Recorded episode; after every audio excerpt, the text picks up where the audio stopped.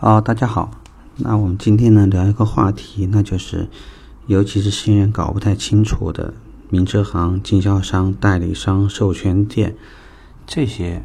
各种不同的形式的店之间到底是怎么回事？好，我们今天先来聊这个。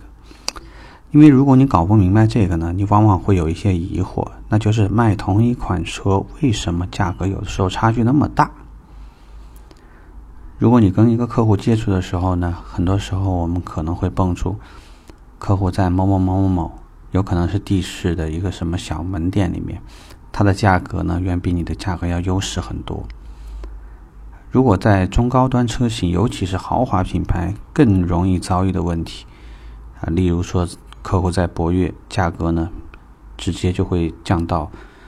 五千甚至一两万以上，那又这又是怎么回事呢？我想，新人如果搞不清楚这些，你将会在非常多的疑惑当中，而且呢，你会认为自己的工作非常被动，甚至呢，一味的去埋怨公司为什么我们的价格跟别人差距那么大。所以我们要聊聊这个。也许我说的呢，不一定叫完全对，甚至说呢，也没有非常详实的证据来证明，但是这也没关系，因为。我既不能以讹传讹，也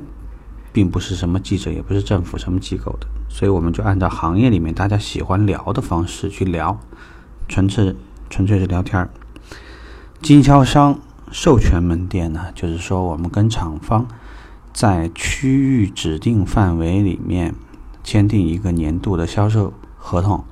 或者说是这个销售确认，他会给你。区域里面，你这家店一年的靠车任务和上报任务，就是零售和批发任务，你要为这个地方的销量还有市场占有率负责。所以，我们常规所说的四 S 店，就是包括新车的销售啊、售后配件，包括这个客户满意度啊、零配件的供应等等啊，就主要讲这个。四 S 店给到客户更多的就是除了客户的销售以外，你可以前端你可以有很多的体验，比如说他必须会配备试乘试驾车，所有的销售流程是一样的。厂端所有的活动你一般绝对是这个同步进行。如果厂家有任何活动，你第一时间你可以在门店里面看到。所以呢，从体验上讲。客户能够享受到的体验是非常 OK 的。如果说你在这家店的服务或者是售后的保养或者是维修有不满意，你也可以拨打四零零电话、八零零电话进行投诉。所以你会发现，授权门店呢，其实我们既受到这个怎么说呢，就是有委托性质，同时呢，那么既受他认可嘛，在保养手册上面呢也有登载。在官方网站上能查到这家店的名字，那么在四零零电话你也是会受到相应的约束。那这个你就奇怪了，既然我们是授权店，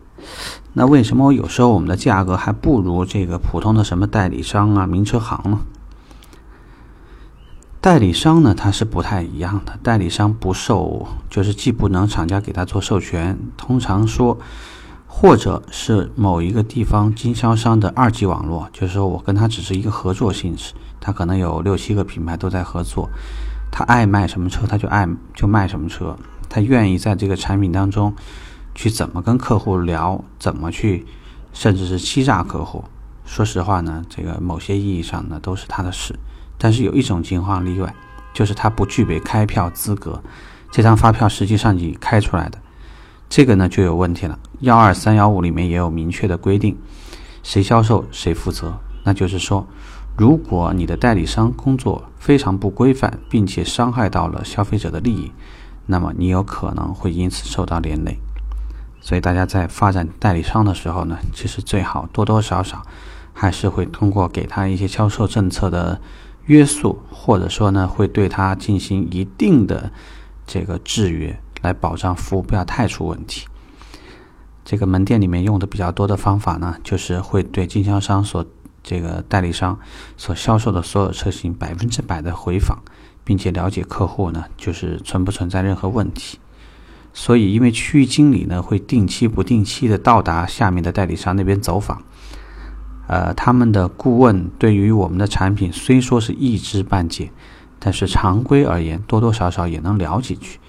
呃，尤其是如果我们使用一些这个激励杠杆，呃。来考核他们对于我们产品的了解，也许这种情况还得好一些。那名车行就是一个很特殊的情况了。一方面，你很难判断名车行到底是靠新车利润赚钱，还是资金容错这个融资赚钱。这点的话，我们没有办法去确认，我们暂且就不论。但是它最主要的一个特点呢，就是第一，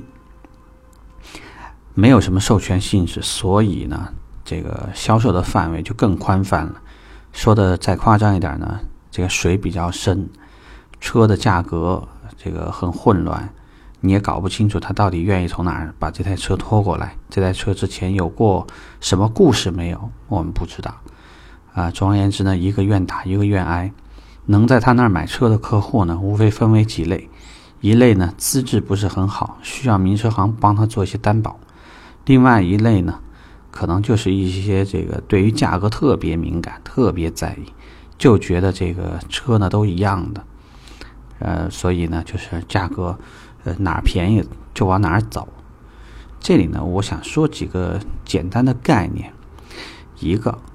如果真的是门店里面。我们所拿到的价格，真的就像名车行所说的，他卖一个车给客户那么便宜，还能挣几千块钱，那咱们开什么店呢？咱们做名车行不就得了吗？现在的 4S 店新车利润是倒挂，很多方面的利润是完全要通过我们去维护很好的客户关系，使客户呢在销售和服务方面得到很好的满足。之后呢，也会再次入店去保养维修，还会介绍新的朋友到店。这个呢是我们的商业逻辑。我们在每件事情上有一个合理的利润，这个是商业逻辑，这个是合理的，也正常。但是代理商呢，简单说，很多呢代理商呢会通过给客户收一些这种资金占用费用啊，这个相对比 4S 店可能会高一些的。这个金融手续费，因为客户是外地的，在本地他有的时候可能在，呃，我们所处的这个城市四 S 店所处的位置，有可能不能给他办按揭，所以客户的费用有一些看得见、看不见的费用，适当的多一些，这个也没办法，因为呃，毕竟讲银行服务的范围是有受限制的。那名车行呢，我只能提醒这个，呃，销售顾问，就一方面说。这个名车行的运作，它简直就是没有任何章法，也没有任何约束。呃，我们大概很多人也知道，甚至说名车行的人吃里扒外，也不是一个很新鲜的事情。